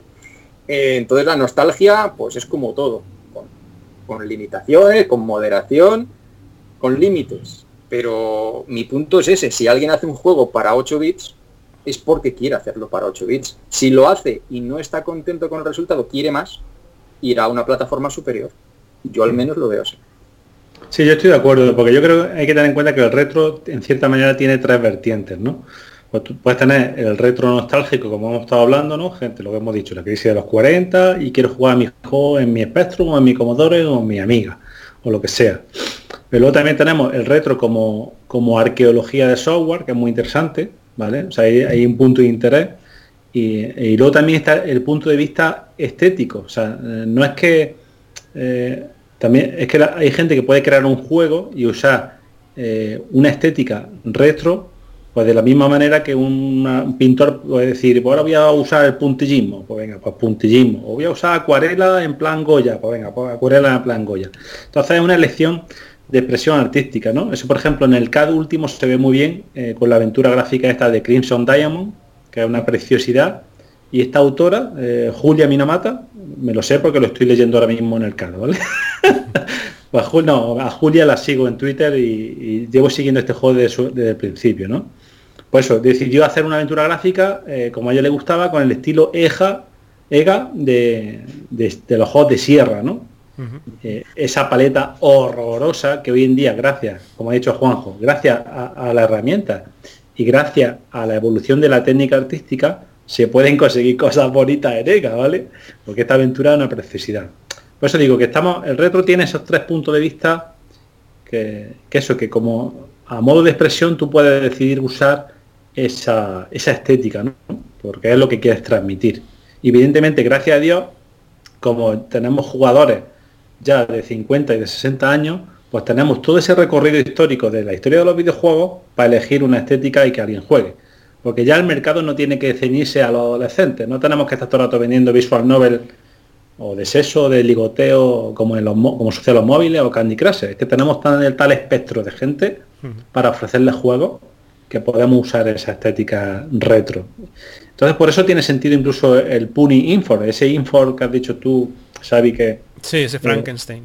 ese Frankenstein, ese Puni Infor, eh, eh, que permite hacer juegos de Infor para, para plataformas retro. ¿Por qué se hace esto? Porque el Infor 6 es tan tocho que no cabe en, las máquinas originales donde sí se jugaban antes los juegos de Infocom. Entonces tiene ese elemento retro que tiene gente que sí le gusta esa estética horrorosa, porque es una estética muy fea. Infor siempre ha sido muy feo, hablando claro. Pero tiene esa gente que sí le gustaría, tienen su amiga funcionando, tienen su Atari funcionando, y, la verdad es que está guay que tú coges, haces un juego en Infor, en Z3 o en Z5, y lo puedes lo puedes correr o en el móvil, en el PC moderno, lo puedes correr en el Amiga, en un Spectrum. O sea, nunca antes había podido. No sé si el Purinfor podrá correr juegos en, Spectrum. ¿Vale? Los juegos de Infocom nunca han ido para Spectrum porque iba demasiado lento. O, no cabían directamente. En Commodore 64 sí. En Commodore 64 sí, pero en Spectrum 48K no hemos visto nunca un juego de Infocom. Pues eso, entonces, eh, eh, es interesante, ¿no? Interesante sobre todo eso. Y, también es un poco, es un poco, eh, ¿cómo diría? Es un reto, ¿no? tecnológico, ¿no? decir, vamos a correr un juego de Infocom en, en un Spectrum, ¿no? Entonces, se junta aquí este mare magnum de emociones, ¿no? La arqueología computacional, el retro estético, los retros que solo que, que lo que quieren es revivir su adolescencia y su niñez, ¿no? Y, luego también un factor muy importante para hacer esto es que haya público, ¿vale? Hemos hablado antes de la crisis del 2008. Bueno, en 2008 a lo mejor en el CAD se produjo una crisis que mucha gente que estaba ahí lo que quería a lo mejor era, querían ir a aventuras retro. Y a lo mejor la ficción interactiva que estábamos haciendo nosotros tan elitistas, ¿no? ¿Sabes? No sé si elitista, pero bueno, yo... Eh, ah, yo no, no, no, o sea, pero sí, o sea, yo, a mí me gustaba eh, las aventuras conversacionales para contar una historia, no para hacer clones de, de aventuras antiguas o no sé, hubo un auge de los ah, vamos a hacer aventuras de orcos. Mm, ¿Por qué? O sea, si yo no estoy tan alejado de eso, pero bueno, pero esa parte del público que estaba allí y que a lo mejor decía, si es que el, extraño caso de Randall Dwight es un peñazo que tiene demasiado texto. Hmm. ¿Vale? Y mi juego. Pues hay gente que no le gustaba. Entonces, en cierta manera se perdió algo que a ellos ahora existe gracias al canal de Discord de, Discord no perdón de Telegram sí de, retroaventura sí. De retroaventura pues tú puedes crear un juego de retro te lo van a jugar te lo van a comentar te lo van a aplaudir y encima incluso puedes meterle una cinta y venderlo entonces es una satisfacción eso lo he hablado yo mucho con Fran Capilla Fran es el autor de el Mosquetero de la Reina, un juego que Juanjo conocerá ya porque sale, sale en el CAD. No sé si ha jugado Juanjo el Mosquetero de la Reina. Sí, un poquito, al principio. Vale, pues Mosquetero. Fran, eh, creo que lo hice, no sé si lo hice el año pasado en verano o hace dos años en verano, no sé. Porque es que yo he sido el editor, yo he sido el, el alfa tester editor de este juego, ¿no? De, o sea, hablo muy bien de él, no solo porque yo esté mi nombre ahí, ¿vale? Sino porque yo me metido ahí porque este juego me emocionó eh, sobremanera cuando me lo enseñó Fran, ¿vale? Es probablemente sea la aventura de una sola carga más grande jamás escrita en Pau, luego Juanjo cuando la termine que lo confirme, ¿vale? Y, ya te digo, es una maravilla sobre los tres mosqueteros teniendo una aventura inédita hecha por él, ¿no? Y eso pues es emocionante, ¿no? Y para ello, eh, en ese tiempo que estuve testeándole, testeándola porque estuve viviendo en su casa, estuve refugiado en su casa, ¿vale? Por tema de trabajo, y tenían muchos debates sobre retro sí y retro no, ¿no? Y al final él me decía, claro, es que yo, eh, eh, porque él también tenía altibajo, no decía, fue hecho este juego, no me está diciendo nadie nada, pero al tiempo ya cogió el boca a boca y ha sido un, éxito dentro del éxito que podamos tener en nuestro nicho dentro de un nicho, ¿vale?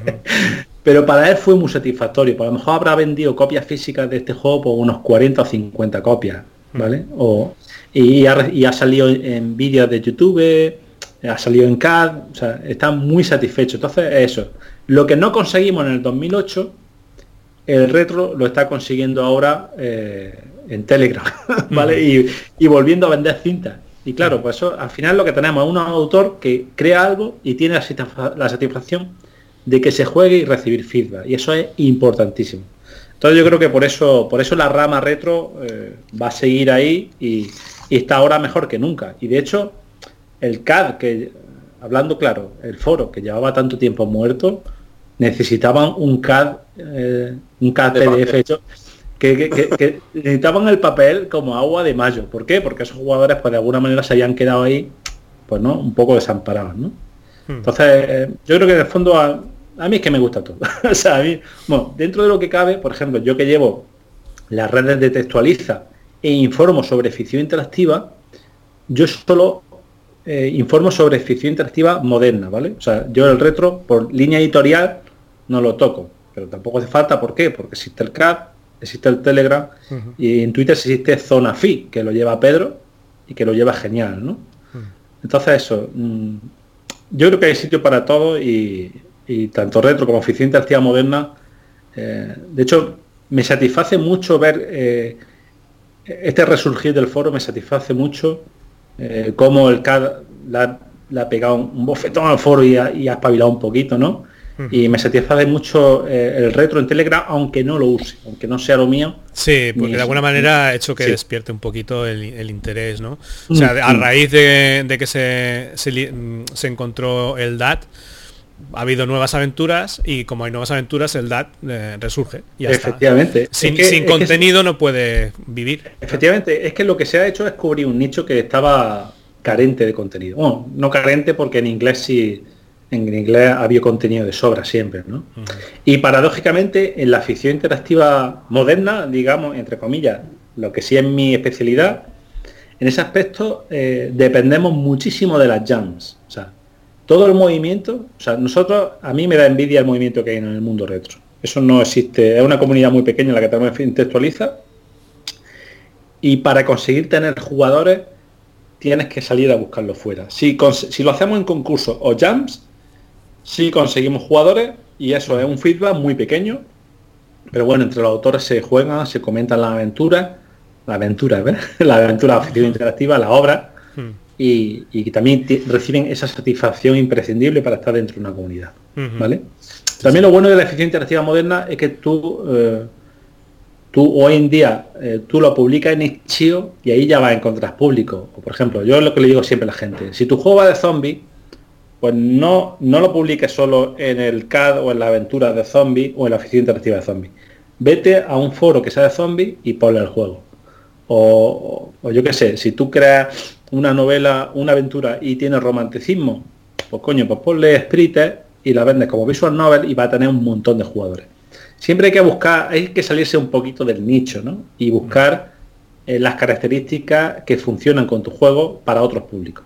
Si tú tienes, como tú, que has creado a Copérnico 79, pues sea aventura de ciencia ficción, pues tú en Itch.io le pones la etiqueta ciencia ficción, pues quizá alguien pique y quizá a alguien le guste, ¿vale? Pues entonces mi interés siempre cuando creé Textualiza fue ese, dinamizar un poco la comunidad ¿vale? de eficiencia activa moderna y también a, acostumbrar a la gente a que se saliesen un poquito del nicho y sobre la verdad que en ese aspecto sí estoy muy satisfecho. Por ejemplo, eh, yo las aventuras que, o otra gente, las aventuras que hemos publicado en Ischio, hemos llegado a tener más descargas y más jugadores que las que había en K.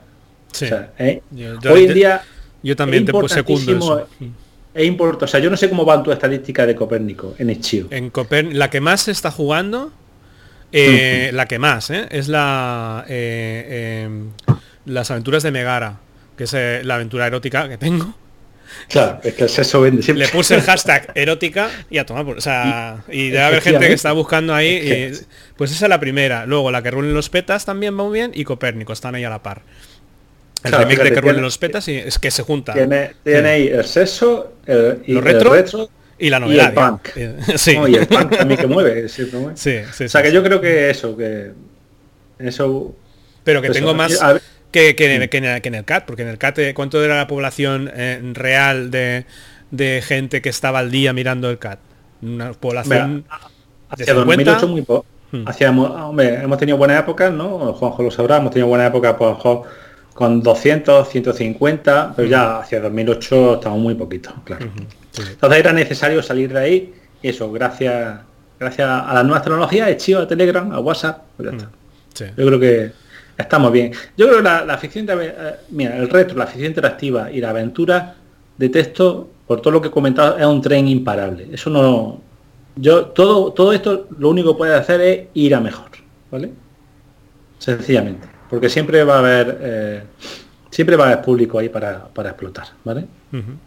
Pues si queréis, eh, vamos a ir terminando con las novedades, ¿vale? Vamos a hablar de lo que son novedades para que la gente que está escuchándonos pues sepa y dice, vale, me interesa, eh, quiero probar, eh, quiero probar mm. esto, quiero, ver eh, y con, alguna obra, digamos que, bueno, o una selección que tengáis o lo que más os ha llamado la atención, para aquella gente que no sabe muy bien de lo que estamos hablando y quiera probarlo. pues si quieres empezamos contigo, Juan José. Pues no sé, la verdad, novedades en cuanto... Hombre, estás editando el CAT. ¿Perdón? Estás editando el CAT, alguna novedad te llegará.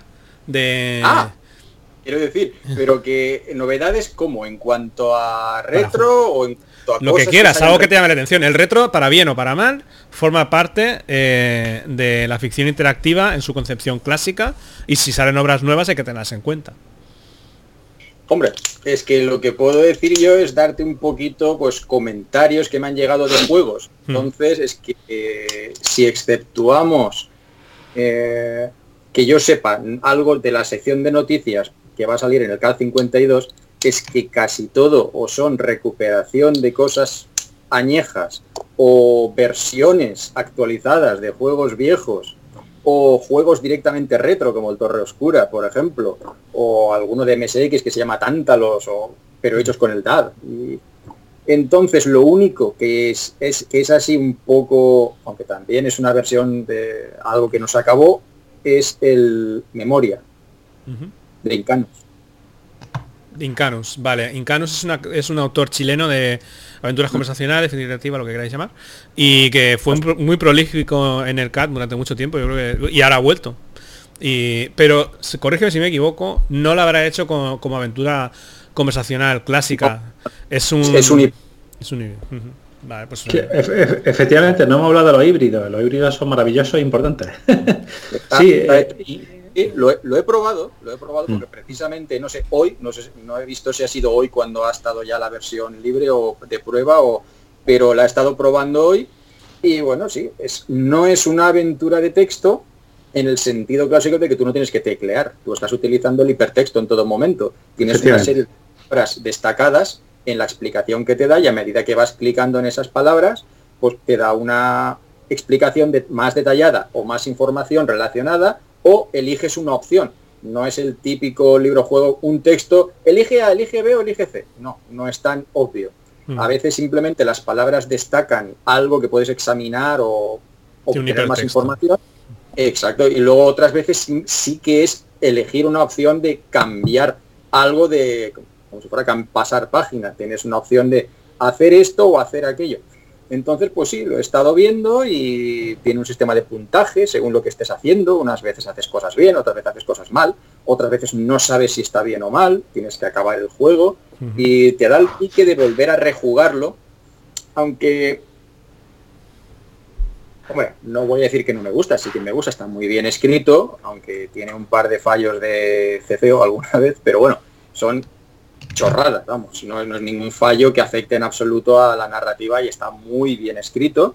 Y, pero el problema que hay es que en cuanto vas por unos raíles y de sí, aquí podría tomar esta opción, pero es que todo el camino que haces, que haces para llegar otra vez ahí, ya no estás leyéndolo todo y metiéndote en la historia. Sencillamente clic, clic, clic, clic, clic, hasta llegar a ese punto. Y eso es algo que no me gusta. Entonces, en ese tipo de juegos lo que sí que me gustaría tener es una posibilidad de salvar partida. Es decir, aquí quiero un punto de control, un punto a partir del cual yo pueda seguir en este momento, para seguir la historia desde aquí. Si es una historia que se ramifica, no digamos infinita, pero con montones de opciones, llega un momento, y por aquí he ido, y por aquí no he ido, si empiezas a, preocuparte por saber todas las opciones que has hecho, en lugar de seguir la historia, pues el relato, el hiperrelato o como lo queramos llamar, está perdiendo un poco de su sentido. Mm, si empiezas otra vez, aquí podía haber hecho esto o podía haber hecho aquello, pues voy a empezar, clic, clic, clic, clic, he dado primero, hasta llegar ahí. Ahora voy a dar por aquí. Ya has perdido por completo la ambientación. Tienes que meterte otra vez en la historia y eso es lo que no me gusta. Por eso sí que me gustaría a mí tener una opción de, o yo qué sé, retroceder un comando o guardar la partida mm. desde un punto, porque si tienes que rejugarte todo el juego, no te lo vas a leer todo con la misma atención igual porque ya te lo has leído. Mm. No vas a estar leyendo un libro, ay, me ha gustado el capítulo, me lo voy a leer otra vez. No, nadie hace eso. Todos quieren seguir, quieren ver hacia dónde va la historia, aunque el libro sea una única dirección. Y aquí tienes montones de direcciones. El problema que hay es que cada vez no puedes retroceder, tienes que empezar otra vez y pierdes todo el atractivo de la historia hasta ese punto en el cual quieres tomar otra opción. Pero ese es el problema que le veo a un hiperrelato. Hmm. Y bueno, técnicamente sería igual que una aventura conversacional. La única diferencia es que en una aventura de texto tú vas escribiendo los comandos, pero sí que puedes guardar la partida hasta un punto y a partir de ahí ya tomar otras decisiones. Pero vale, tienes la, la idea fresca, no tienes que jugarte el juego entero para llegar a ese punto. Ese es el punto que le veo yo un poco más flojo a un hiperrelato, tener que rejugártelo otra vez para llegar a un punto donde haya una bifurcación. Yo, bueno, y son tantas novedades de algo lo, que Lo único que apuntaría es que eh, en un hiperrelato, una vez que llegas a un fin, yo creo que hiperrelatos lo, lo, rejugaré una o dos veces más. He llegado a ese fin, esa es mi opción. En cambio, una aventura de texto para llegar a, un fin, eh, nuevamente es mucho más complicado, porque requiere la introducción de órdenes y no sé, creo que la lectura es mucho más activa para pillar bien las pistas y todo eso. Y vas a tener que rejugar más veces hasta llegar a un fin, sea o no sea satisfactorio. Evidentemente, si es satisfactorio mejor. Pero en un, yo no tengo la necesidad de llegar a un fin satisfactorio en un, eh, en un hipertexto. Porque si está bien hecho, eh, ya me, llevará a algún punto que, que, esté bien, ¿sabes? Como mínimo ya me lo he pasado, digamos. Una historia de las que me quería contar el autor, ya me la ha contado. Pues sí, pues a lo mejor lo juego otra vez para ver otra cosa, pero ahí me quedo, ¿sabes? En cambio, en una, una aventura conversacional es más... Mm, tienes que jugarla hasta, hasta pasártela veo más componente lúdico en una aventura conversacional. No sé, bueno, es mi, opinión. Es, es, que, es que aquí hay otro debate, ¿no? Que podríamos estar otro programa entero. Sabes que depende de la naturaleza del juego y mm. depende de la naturaleza del jugador. Si el jugador es completacionista, o si el jugador es como más bien como sabe que ah, llegó un final, pues ya, ya he terminado, ¿no? Mm. Pues eso depende mucho. Pero bueno, volviendo al tema de las novedades, eh, eh, yo creo que sí, podemos hablar. Eh, no sé si ha, ha dado tú mucha autobombo de Copérnico 86 en tu propio programa. no, no, no me estoy haciendo publicidad de... Bueno, pero para nosotros es una novedad de ficción interactiva. Copérnico 86, que tiene una portada muy chula, que es de Xavi, aquí ah, presente. Ah, Ahí está. ¿Eh? Madre mía, qué maravilla. Eh, yo quiero, yo quiero, yo quiero, yo quiero eso. Yo quiero eh, la versión física. Ha llegado. Pues aquí está, por fin. A página completa. Ahí, ahí está. Qué preciosidad. oye, te voy a hacer otro de la musa, que lo sepas. Oye, Juanjo, sí, yo comento juego y tú muestras la página, ¿vale? Venga, otro juego que no, no es novedad, pero lo que, he repetido, sí es novedad, ¿no? Eh, el mosquetero de la reina. A quien le guste, aunque a quien sea capaz de jugar en un Spectrum, muy recomendable. Un pasote, el mosquetero de la reina, ¿vale? De Fran Capilla. Más cosas, eh, La casa al otro lado de la tormenta, de Pablo Martínez, de Presip, como lo conocíamos. Este juego ha tenido mucho éxito también en el retro. Eh, terror, mezclado con ciencia ficción. Eh, muy chula también, muy narrativa y, muy guay. Y luego ya, en cuanto a ficción interactiva, yo me gustaría destacar el trabajo de, no sé cómo se dice, este no es chileno, este es de la República Dominicana, no sé cómo se les dice a los de la República Dominicana, ¿vale? Este es eh, Billy, Billy Fernández, ¿vale? Mm. Es un autor de República Dominicana. Y este tío lo que busca, no usa Twine, hace hipertextos, ¿vale? Con una presentación brutal. O sea, eso si os vais a, Itch.io y buscáis Texta Games o, por ejemplo, eh, Pluto en los tiempos del flamenco, o ahora mismo que estamos con una jam, lo que he dicho, la importancia de la jam, estamos con una jam de poesía interactiva, ¿vale? Se van a presentar muy pocos, muy pocas obras, porque evidentemente es un género muy difícil, poesía encima interactiva, ¿no?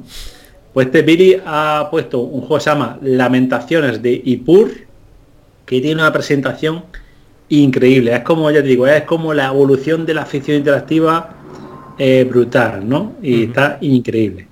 Yo te digo, este autor es muy interesante y también está experimentando con lo que hemos hablado de híbrido, que mezclan hipertexto con acciones típicas del parser, ¿no? O sea, no solo tiene el hipertexto, sino que también puedes coger objetos, tiene inventario y está muy guay. Luego también una cosa interesante que hace este tipo es que lo hace en una herramienta que se llama Figdown. Y en Figdown eh, lo que usa es Markdown. Eh, no es Twine, o sea, lo que produce son librojuegos digitales. Tú podrías coger lo que haga en Figdown, lo puedes pasar a papel tal cual. ¿Cuál problema? Que si metes loop, que si metes variable, que si metes... Eso ya lo eh, pierdes, que yo lo estaba mirando. Mm. No, no es que pierdes, es que te produce un texto de 100 miles de páginas, ¿vale? Sí, que, decir que no es viable en papel, perdón. Efectivamente, no es viable en papel, pero en digital no tiene importancia porque tú lo metes en tu Kindle, que ocupa, que tiene el tamaño de la Biblia, pues no importa si tú vas con enlaces, ¿sabes? Pues eso, muy interesante. Billy Fernández, Texta Game, Pluto en los tiempos del flamenco. Este juego es una maravilla. Este juego es un Zelda, un Zelda hecho en texto. O sea, de hecho, la primera misión que tienes que hacer es eh, conseguir las cinco gallinas que se le han escapado a un tío. es muy típico de Zelda. Y es una preciosa aventura porque está ambientado en, en, una leyenda, no sé si es cierta o inventada por él, ¿vale? es una leyenda romaní, de los gitanos, ¿vale? Una leyenda de los orígenes de los gitanos. Y está ambientado en, en una Babilonia, pero no sé si en la Roma romana. Es flipante. O sea, os la recomiendo eh, muy fuerte. Ok. Y eso, y luego también así de novedades, claro, es que hablo de novedades y estoy haciendo trampa, estoy hablando de juegos que son, tienen un año o dos de antigüedad, pero es lo que te he dicho. No, pues eso, y también en cuanto a en cuanto a cómo se organiza la comunidad, muy importante, Rayuela de Arena, es una jam anual. Eh, yo, yo he estado colaborando, pero está organizada principalmente por Eduardo Sánchez. Y aquí, eh, lo que te he dicho, eh, el cuerpo de ficción interactiva moderna y también un poco, un poco de aventuras de texto, ¿no? Están saliendo cosas muy chulas. Por ejemplo, en la edición de, no sé si fue del 2017 o del 2016, hay una muy chula que se llama Donde el cielo se une con el mar. ¿Vale? Eh, está basado en un relato de Lovecraft Ujú. y está hecho en un sistema que se llama Parser Commander. Parser Commander está hecho por AZ, que es un, un tío del CAD, ¿vale? Un colega nuestro. Y este si no lo cono- si no lo conoces Juanjo te va a encantar, ¿vale? Luego te paso el enlace. Os va a encantar porque es un formato de eso, de, de aventura de, de parser, de escribir, pero adaptado a los tiempos modernos. Y oye, eh, ti- tiene una estética, tiene música, sonido, es absolutamente alucinante. Yo que sé, podría. Bueno, esto- estos eh, estas eh, aventuras, todo esto que estamos diciendo, lo pondremos los enlaces en, Sí, en la cajetilla de abajo de, de YouTube, ¿vale? Para que la gente con un simple clic lo pueda acceder, porque hay que poner las cosas muy fáciles, que es una cosa que, para bien o para mal, Vale. también demanda a la gente.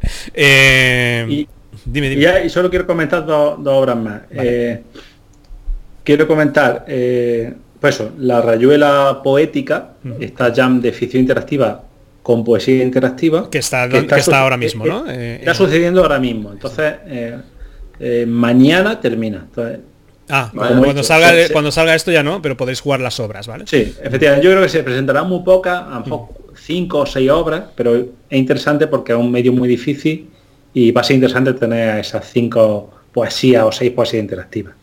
Vale, y ya por último quiero comentar también a Francisco Martín Lisaso, que también, no sé si venía del CAD antes, a lo mejor de la época tardía del CAD, ¿vale? Mm. Este está haciendo unas cosas muy interesantes que usa Infor6, pero le mete una interfaz de hipertexto. Y para mí esto que hace es, digamos, es ya la evolución definitiva de, de la aventura, ¿vale? Eh, en Itch.io lo mismo, si buscáis la pequeña cerillera, el cuento clásico de, de- no sé si es de Andersen o del hermano Green, de Andersen el cuento, ¿vale? Y en cuanto a presentación, lo que te he dicho, lo mismo que, que- que Billy. es, es ficción interactiva ya elevada a la máxima potencia. Es, lo que mezcla es diseño web y, y un fondo con vídeo, animado, sonido y tal, con el texto. Todo muy Sí, bien, sí, sí, preciosamente renderizado y absolutamente Eh, brutal. lo he jugado, esta sí que la he jugado porque es una presentación. Claro, es que a veces fallamos en, la, en la presentación, eh, en, Claro. en- en el jugar en sí la aventura, porque eh, en mi caso, Copernicus 86 llama mucho la imagen, pero luego la gente cuando lo juega dice, hostia, es una aventura de- como las de antes de texto. Y claro, Claro. eh, en cambio, si a lo mejor le pones toda esta parafernalia, eh, de, no sé, textos. eh, me acuerdo de una aventura conversacional clásica que salió eh, mm, con todo con todo este gráfico, con todo todo este brilli brilli que fue la de Zipper. No sé si llegaste a jugar. Sí. Zipper. No, no en realidad no era una muy buena aventura. No sé si habéis jugado. Mm, o sea, he tenía- visto las críticas. Sí, Tenía más críticas sordera eran que, copón. O sea, era- pero Sí. unos tíos lo hicieron. Se vendió porque fue comercial. Yo creo que es la última cosa eh, de, de, de aventura conversacional que me he comprado. Y, y la jugué y tal, digo, hostia, no sé si mi inglés es tan malo o es que no me entiende nada, no me entendía nada. Luego, mirando las pistas, dices, hostia, es que tengo que poner todo esto. Supongo que lo han programado pues con Unity o con algo así que no es específico. Y es, es- es en plan, tienes que poner el mazacote de texto bastante como ellos han, han previsto, ¿sabes? Eh, Sin embargo, el empaque visual era maravilloso. O sea, eso es lo que quizá eh, de- mm, mm, mi idea de evolución debería ser pues eh, algo así, ¿sabes? En plan, eh, eh, gráficos súper chulos, efectos especiales, eh, vídeos, ¿sabes? Cuando tú haces algo. Pero claro, como están muertas comercialmente, mm, mm, todo eso no lo vemos con texto, lo vemos en narrativas. No sé, por ejemplo, la gente de Telltale, ¿cómo se llamaban estos? Tel- Telltale. Sí, Tel- Telltale Games, sí. Sí, pues esto no se les ocurrirá poner eh, en- en un prompt para que tú tengas que escribir, pero sí que es eh, sí que es texto, ¿sabes? Pero paradójicamente, o sea, la gente hoy en día está más acostumbrada que nunca a escribir. Sí. Eh, están todo el día escribiendo en WhatsApp, están todo el día escribiendo, buscando cosas en Google. Escribir sí, O sea, que, no, que no pensar. Ese es el tema. ese es el, es el.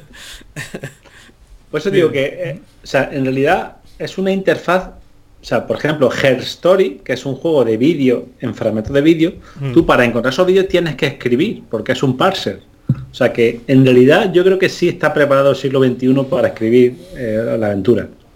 Pero bueno, y luego en cuanto a lo que dices de, de eso, de que, se ne- que sería necesario un empaque visual brutal, claro, hay que tener en cuenta el coste de producción. Claro. Es una producción brutal que pa- para los cuatro o gatos o 40 gatos retro o 80 gatos o 100 gatos que lo van a jugar, pues a lo mejor no te merece la pena. También hay que tener en cuenta que el retro tiene un empaque estético sólido, sólido. O sea, los juegos de Spectrum siempre ha sido bonito, la aventura, hablando claro. son, más bonitos que los creados con Inform, que son Por eh, por ejemplo. mucho más extensos en texto, pero quedan feos, porque es una espartana pantalla de Claro. color azul con texto en Pero blanco. bueno, pero bueno, también hay alternativas. eh, eh, hoy en día hay juegos de aventura de ficción interactiva que, que no son retro, ¿vale? Que no tienen ese, no es, que no es de Spectrum, ni de Astra, ni de nada, ¿no? Mm.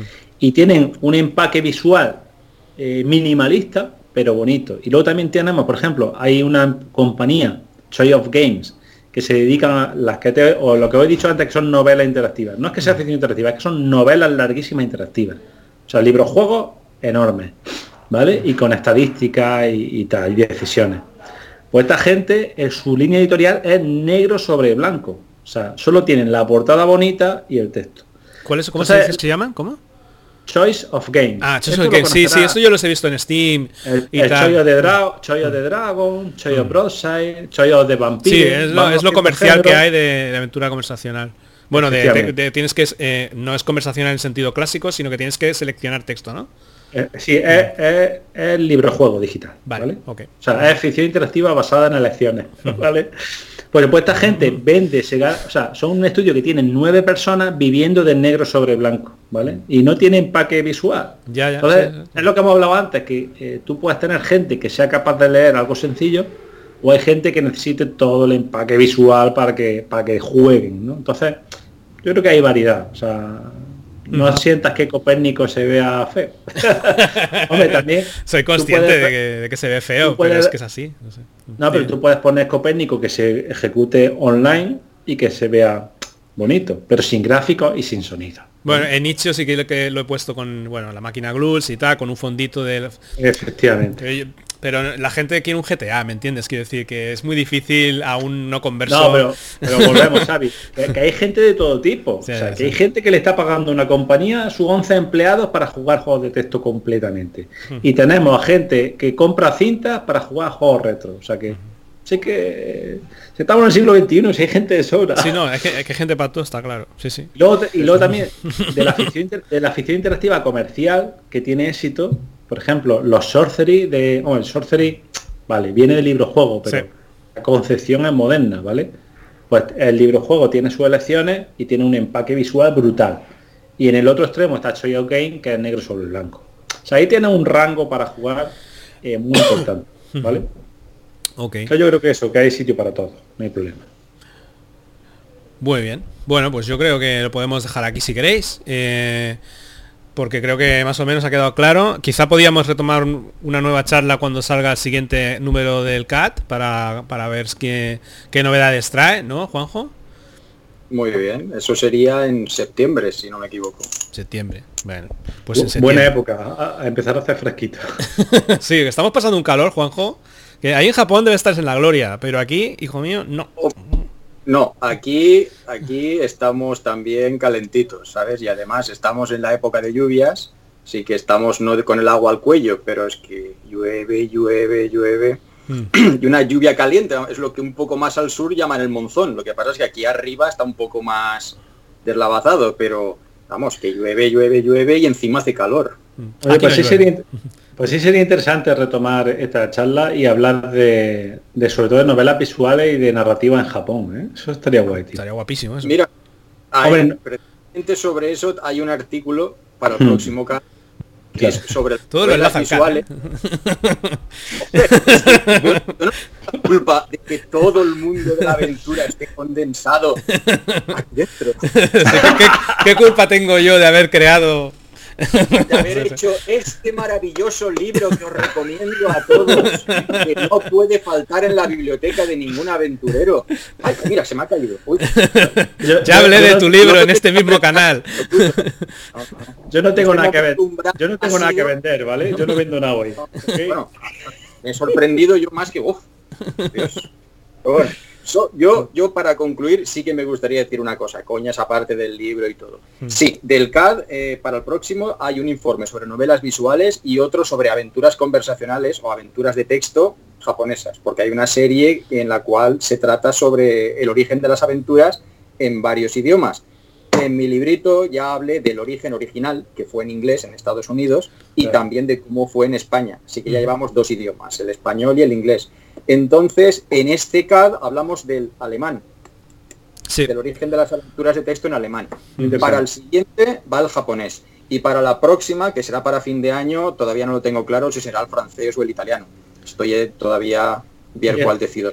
Oye, Pero... pues para, para el origen de la aventura en Rusia, te puedo poner en contacto con un ruso que, vaya, que está al loro de todo eso, Hicieron pues el, sistema Instead, un sistema que se llama Instead, muy chulo multimedia. Mm, y ese tío sería interesante, Pues sí, sí, es que es la siguiente opción. Cuando tenga yo ya más claro lo, aquellos que yo sí que puedo defenderme, que por cierto el alemán iba a hacerlo yo, pero al final Stefan Vogt se lo pedí y me dijo que sí, y lo hizo él. Entonces, yo prefiero que si alguien que conoce del tema lo escribe, mejor que yo, que, que vengo de fuera, empiece a entrar pero si no encuentro a nadie, en Japón no he encontrado a nadie, entonces lo tengo que hacer yo, ya que estoy aquí. Pero si encuentro un par de, sobre todo en italiano, sí que tengo un par de personas de las cuales quiero tirar el hilo, a ver si puedo eh, contar con ellos, porque son personas importantes, son casi el samudio de allí. Entonces voy a ver si puedo tirar con ellos, pero eso ya sería para, para, para diciembre, perdón. Y eso en cuanto a lo del CAD. Y luego lo último que sí que quiero decir es algo que eh, hay una cierta confusión, pero sí que quiero, eh, lo intento comentar siempre que puedo. Es qué es Aventuras Dynamic, AD y Aventuras AD. Oh my god. Hostia, para, para terminar, una hora más. un, un, déjà, un déjà vu. que lo digo en un minuto. Venga, va. Aventuras Dynamic. Aventuras Dynamic era el subsello de Dynamic con el cual sacaban sus aventuras después de que sacaran el Quijote, que esa salió como Dynamic. Luego empezaron a partir la de MSX, ya fue Aventuras Dynamic. Y luego las demás, la Guerra de las Vajillas, eh, Carvalho, todas estas, Aventuras Dynamic. Luego Aventuras Dynamic, pues como era muy largo, AD. Aventuras Dynamic, AD. Ahí estaba, podemos ver los pájaros de Bangkok, que pone AD, ya tenían su logo. En Megacorp, por ejemplo, el mismo logo, pero rojo. Y la Guerra de las Vajillas, todas son AD, que significa Aventuras Dynamic. Y llegamos al 88. Entonces se funda la compañía de Samudio, yo y cuatro sonados más. Eh, ¿Qué hacemos para aprovechar el tirón y porque Dynamic quería seguir teniendo algo? Usar el nombre ADE. Sencillamente no usar el mismo, AD, no, Aventuras Dynamic, no, sencillamente las letras AD. Y añadir la palabra aventuras. Igual que Level 9, pues aventuras AD, más o menos. Y se mantuvo el logo, que lo tuvimos que comprar a Dynamic, por cierto, y por eso hay mucha gente que se confunde. E incluso la original, la aventura original, que fue la primera de Aventuras AD, abajo en pequeñito todavía ponía Aventuras Dynamic. También te digo una cosa, Juanjo. Si con esto quieres demostrar, si con esto quieres demostrar que AD no tiene nada que ver con Aventuras AD, eh, esto va a ser recurrente, porque en el fondo sí tiene que ver. si compraste el mismo logo, o sea. el logo es igual, sí, el logo es igual, pero es que una cosa es la compañía que está detrás. Una era Dynamic, es decir, más que Dynamic no, porque ellos nunca hicieron directamente una aventura. La gente a las cuales, a las a, a por ejemplo, a Jorge Blecua, a Egros, que le compraron dos, que si Arquímedes 21, Don Quijote. toda la gente a quien ellos le compraron aventuras y las sacaron bajo su sello, pero con el sello Aventuras Dynamic es una cosa. Y luego Aventuras AD era otra compañía que solo hacía eso. Desde ese momento Dynamic dejó de comprar aventuras freelance. no hizo más. Entonces, no es lo mismo. Que casi, que parece, que parece igual. Sí, hombre, el DAD lo hicimos para nosotros. Bueno, le encargamos a Tim Gilbert que lo hiciera para nosotros. Entonces, eh, todas las aventuras de Aventuras AD están hechas con... Sí, claro, que, AD era, era, un sello de publisher de Dynamic, era un sello de, la línea editorial de Aventura. Y luego ya pues llegó esta gente y era Aventura AD. Pues. Efectivamente. Y, luego llegó el, y luego llegó el club que el club de aventura, aventura, aventura de. y minuto follón. La verdad, es, broma, es broma, El club, de aventura. De aventuras AD. No, era club de aventuras AD. ya está sí, sí, sí, sí, Es broma, bueno, pues, yo creo que ha quedado clarísimo. Entiendo, pero nada, que hay que tener claro que una cosa es Aventuras Dynamic porque es, perdón, Aventuras Dynamic porque era un subsello de Dynamic y Aventuras AD, que eso era otra compañía. ¿Que el logo era igual? Sí. ¿Cómo nosotros nos llamábamos dentro de nosotros? AD. No decíamos Aventuras AD, decíamos AD. Vale, vale, vale. Lo, recordaremos Dos compañías. vale. Pues nada. Me gustaría terminar con, un, último chiste eh, para Juanjo. Juanjo, ¿Cuál es el patrón de los pollos, Juanjo? ¿Cuál es, el patrón de los pollos, Juanjo? ¿Y por qué? yo, yo tengo un artículo de opinión para el siguiente caso, que ha puesto... en el cual mm. echa pestes de que, hombre, un juego que trata de historia y de pronto te salen con una gilipollez como esta. Y digo, pues sí, es que es un humor absurdo. Creo que Rubén por su cara no, no, sabe de lo que estamos hablando. No sé de qué está ah, Revisita, revisita el jabato haz, un, haz un revisit del jabato. Rápidamente, Hay un Madre mía. Que llegas a la Galia, porque te cruzas toda la, todo el imperio romano, pasas por la Galia y mira, te cogen unos gelos, gelelos, lalos, galos, perdón, unos lelos guerreros galos, te capturan, que es Asterix y Obelix, no, eran Adix y Oburrix. el humor. Que es absurdo por todas partes. ¿Y cómo se llama el druida? Panoramix, no, se llama Stereophonics. a mí me hace gracia. es que, hombre, vamos a ver, es que más atrás, antes de salir de Roma, ¿eh? Taurus, que es uno de los amigos del Jabato, tiene que luchar contra un gladiador que está bloqueando la salida de Roma. ¿Cómo se llama el gladiador? Piju magnífico. Espartus. Espartus. lo pensamos, lo pensamos, pero no. Pero lo no. Espartus porque Spartacus, ¿eh? pues de Espartacus, de Espartaco, Esparto, pues Espartus. Y bueno, y el amigo de Fideo de Mileto, no era tales de Mileto, era cuales de Mileto. Madre mía, qué chispa, qué chispa. Todo, todo los juegos es absurdo. Bueno, al final, al final qué pasa con los pollos, es que yo me, yo me he pasado. Ah, es que si te digo quién es el patrón, si te digo quién es el patrón de los pollos, estamos haciendo un spoilerazo. Ah, vale, entonces ya está. Venga, vale. Jugar a Jabato. no, o no. O verlo en YouTube. A mí sí me gusta Jabato. No sé quién me lo contó pero me, dijo literalmente que estaba en un cine antes de empezar la película, cuando estaban haciendo lo de Movie Record y todo eso, pues estaba diciendo, es que estoy con un juego que me pregunta quién es el patrón de los pollos y no puedo salir de ahí. Y estaba comentándoselo el autor de la anécdota a un amigo y dos filas más atrás le dicen, ¡Sampío! Y de coño. Toma spoiler. y aquí está el spoiler. sí, sí, sí, con esto hay dos más que también son eh, del mismo nivel de humor. bueno, es una crítica, ya, leer el, siguiente cat tendréis una crítica más, eh, más eh, certera de mi, de mi crítica al humor de Aventuras AD. Que por otro lado son aventuras excelentes, ¿eh? Pero... No, tu artículo no es sobre eso. No es sobre eso de pasada, de pasada ligera. lo tuyo es sobre otro tema. Pero, bueno, pero, fíjate, Xavi, lo que hemos hablado de la variedad de, de, clientes, ¿no? De espectadores, de jugadores, la variedad de jugadores. A mí ese humor a mí sí me funciona. es que yo, tenía, es que yo tenía, ¿cuántos? ¿12 años? No lo podía saber. pero, a mí el humor blanco me, gusta. O sea, a mí ese tipo de humor blanco malo me encanta. es que me río. no, hace una, me hace una rima fácil y yo me río, ya está. No veas la vida de Brian. Mira los diez mandamientos. No, la vida de Brian no, no, la vida de está muy bien. La vida de Brian está muy bien. El problema es que la vida de Brian no te encasquillas ahí. O sea, tú puedes seguir viendo la película. Sí, vamos a ver, si, si, es válido para los Monty Python, es válido para Aventuras ¿vale? No, discrepo, pero bueno, da igual. O sea, yo soy aquí... No, es broma. Yo discrepo porque, hostia, es que no me, no me, la pasé en su momento. Si ya me costó un, un, un quintal salir de la primera pantalla. Vamos a ver, es que el tema, el tema de adivinanza dentro, como puzzle dentro de la aventura, siempre ha sido un mal diseño. Se dice y ya está. Mm. Otra cosa que el chiste sea bueno, que tampoco es bueno el chiste, pero eh, tiene gracia. pero tiene su coña. sí, sí, sí. Eh, es cierto, es el problema de una adivinanza dentro de un juego es que si no sabes o no encuentras la lógica o no tiene lógica, es imposible encontrar la solución. Hay que gritar a alguien. claro. Oye, eso estaría genial en una aventura, tío, que dice, ¿cuál es el patrón de los pollos? Y que estés tú atascado y de repente pasa un romano por detrás y diga, ¡Campeón! Y ya está solucionado.